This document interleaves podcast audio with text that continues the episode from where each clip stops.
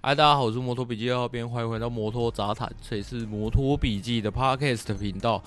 呃，很久没有录了吼，现在是七月二十二号，抱歉啊，这个耽搁了这么久的一段时间呢、前一阵子在准备我自己工作上面的职务考啊，所以有很长一段时间，我的就是一天的行程都是被塞满，没有办法做其他事情的。对，那有空的时候，就因为身体会有一点疲劳，所以只能多休息，没有办法再去做任何的，就是有关录音或是剪辑的工作。好，不过没关系，现在是七月二十二号，那回来的第一支呢，我先带大家稍微整理一下，就是今年常见的一些这个。呃，对于摩托 GP 赛车上面大家一些常见的误解哦，那也就是要讲到空力套件跟电控的方面呢、啊。那其实呢，这两个东西我们在就是在主编晚点名啊，或者在跟主编的一些拉赛里面，其实都有讲过这两个东西，呃，他们自己各自发展的历史了。那这两个东西呢，跟今年，在今年啊，跟这个坐高装置啊是讨论度最高的。为什么呢？因为呃，MotoGP 现在有一点在步入这个所谓 F1 的后尘啊，也就是说，在空力套件或是坐高装置呃大量呃就是大幅度的成长开发之下呢。呃，会变得说，呃，单圈速度虽然越来越快，可是哦，大家的这个骑乘的方式会开始有点变得像轨道车。有一些车手，他的骑乘风格可能是非常独特的，像 Stoner 或者像呃 Rossi 或者像 Marquez 那一种。哦，那可是呢，因为这些车子他们有他们呃一些呃专有的一些赛车辅助，所以呢，他们可能这些骑这些车手的风格没有办法。发挥在这些就是有拥有高科技的这个赛车上面。OK，那话讲到一开始哦，这个在同规电控推行了之后，同规电控会推行的原因，呃，之前我也有讲过，呃，特别有拉一集就会讲过，就是在。呃，为什么现在 MotoGP 变得难以超车的那一集？那其实大家应该都知道，在统规电控之前呢，其实这个 MotoGP 赛车上面的电控是已经发展到非常非常夸张了。尤其像本田家的哦，他们还可以特定，可以就是呃依照赛车的呃特定弯。去设定它的电控要怎么样？呃，让这个赛车变得更好的转弯，或者变得更好的骑乘，让车手的负担可以尽量的减轻，已经是可以设定到这样子的。那 Dona 推行的这款统规版的电控呢，其实哦，它的这个功能是非常非常基础的。那在官方的影片介绍里面呢，其实它跟电玩里面的这个控制的方式，其实我觉得是。非常类似，甚至是一模一样的，它就是调整段数而已，而且段数非常的少，就是我记得没有错的话，应该就是四到五段而已。那功能就是有引擎刹车，然后循迹控制，跟这个 Power Mode，就是所谓的这个呃 Mapping 啊，就是你可以呃去调整说你要比较省油就第一段，那你要比较耗油、动力比较大的就第三段。诸如此类，然后最后一个就是防孤轮，然后一样也应该也是四段。好，那虽然呢，这个 MotoGP 它的统规电控虽然有防孤轮的功能啊，但是呢，它这个防孤轮的效果啊是非常非常有限呐。于是呢，这个杜卡迪发挥了他们强大的这个阅读这个考试简章的或是考试规范的这个能力啊，呃。开始在他们自己的整流罩装了非常简单的小翅膀，那这边我们一律就简称为空力套件了。好，那他们装小翅膀的一开始的原因就在这边，他们一开始只是为了要防止呃你出弯或是起步时的孤轮，那后来呢，他们发现。第一第一第一点是这个这个东西后来被 Dorna ban 掉了，因为就是安全因素为理由嘛。但是杜卡迪后来找到了另外一个方式，可以去说服 Donna 说，诶，我这个跟整流罩的关系是怎么样怎么样，所以没有安全上的疑虑，所以他们又开始装了这个东西。那他们又开始装了这个东西之后呢，他们还发现说，诶，你在过弯的时候有各种不一样的倾角吗？他们发现说，这个空力套件在各种不同的倾角上面会有不同的这个下压力的反应，所以也就是说，他们原本的这个很简单装的这种小翅膀式的空力套件，没有办法去克服所有的赛道状况。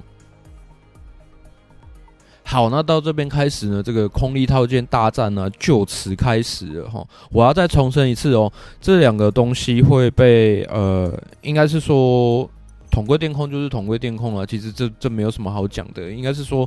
空力套件大大战哦，会开始变得非常非常夸张的原因，主要就是因为统规电控它的功能都是非常基础的，那车厂为了要有这个有效的抑制这个孤轮的这个效应啊，所以他们开始发展了这个呃空力套件，那都拿在规范上面呢。嗯，感觉上面没有办法，感觉上没有办法很有效的去定制一个呃很明文化的一个规定，因为你这个东西到底要怎么规定呢？这个是一个非常非常让人头痛的问题，因为毕竟每一家的车厂他们的引擎特性啊、车架特性啊，跟这个油门的加速反应又都全部都不一样，所以你呃要。特制化、统一化，这个对呃某某某一些车厂来讲，真的是非常非常不公平的事情。好，再来就是我常套用的一句话，就是如果这个东西在赛车上面是没有用的，一定不会有第二间或甚至是第三间的车厂跟进。那大家可以现在看到的就是。每一间车厂几乎都有装了，那也就是说，这个东西一定是有作用的，不然不会有人砸钱去做这个东西。好，那这个东西已经做了一阵子之后呢，大家开始发现说，因为这个空力套件的关系啊，也就是说，呃，一般的这个呃，我以前我们这个观念上的气流通过这个。赛车的整流罩之后，后面造成的真空带，因为空力套件的影响而变得不一样了。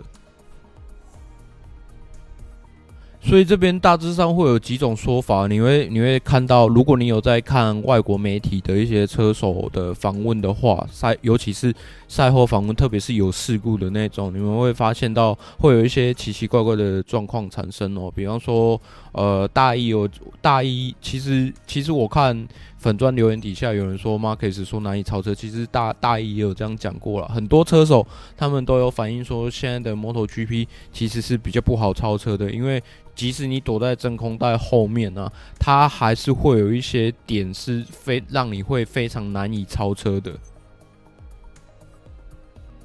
这些点来自于，比方说呢，呃，气流在通过这个空力套件之后会产生一定的下压力嘛，所以呃，有一些车厂。特别是像 V 四的某一些车厂呢，他们在刹车的时候很容易失去前端，他们会希望说在，呃过弯前的刹车。增加多一点的下压力，让这个前端呢、可以好好的牢牢的抓住地面，甚至呢他们会在这个就是在胎压上面呢做一些测试。我们不要说动手脚，对啊，这个虽然呃之前胎压的新闻我们都分享过了，可是呃他们在胎压上面会做一些测试，看呃对呃前端的抓地力来讲会不会比较有帮助。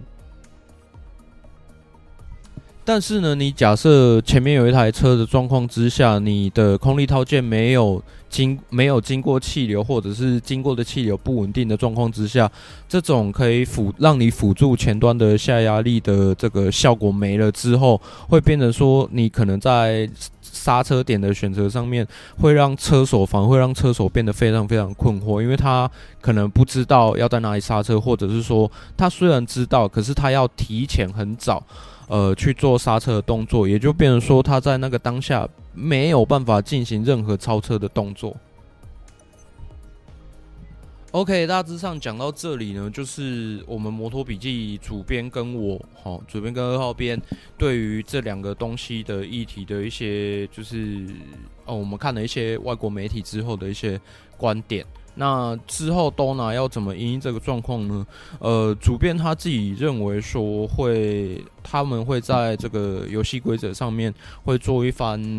蛮大幅度的变动。那其实 Dorna 在之前也有做一些就是 MotoGP 的问卷，呃，来给呃各个车迷朋友们填写。那其中在后半段的部分，他们有针对赛制上的一些呃赛制上的一些问了一些很微妙的问题，比方说他有问说，哎，你认为这个排位赛的部分需不需要增加积分啊？或者是说，哎，你。呃，你认为呢？在正赛部分，需不需要分所谓的 Race One、Race Two，像 WSBK 那样子，甚至是增加这个 Super Pole 的赛事啊？呃，会有这些选项的产生，那